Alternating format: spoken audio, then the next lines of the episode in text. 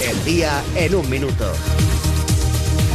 Cosas que han pasado este miércoles. El Tribunal Supremo confirma el procesamiento por rebelión de Carles Puigdemont y 14 investigados más por el procés. Vale, pero como tarden mucho, no es que no vaya a declarar por rebelión, es que no se va a acordar de lo que ha hecho. Detenido el presidente socialista de la Diputación de Valencia, Jorge Rodríguez, por desvío de dinero público al Partido Socialista Valenciano. Es inocente, es un ataque de la prensa, ha dicho Rafa Hernando. Y ha seguido, ah coño, que no es nuestro, perdón, la costumbre. Pedro Sánchez quiere sacar los restos de Franco del Valle de los Caídos durante el mes de julio. Pues en esas fechas ya solo queda sitio en Marinador.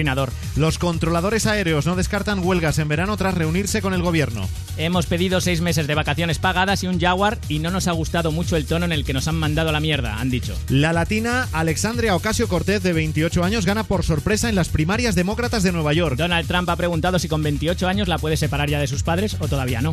Gas Natural cambia su nombre por Naturgy para impulsar su crecimiento en renovables. El nuevo presidente de Naturgy se ha mostrado dispuesto a cambiar la imagen turbia que tienen las energéticas.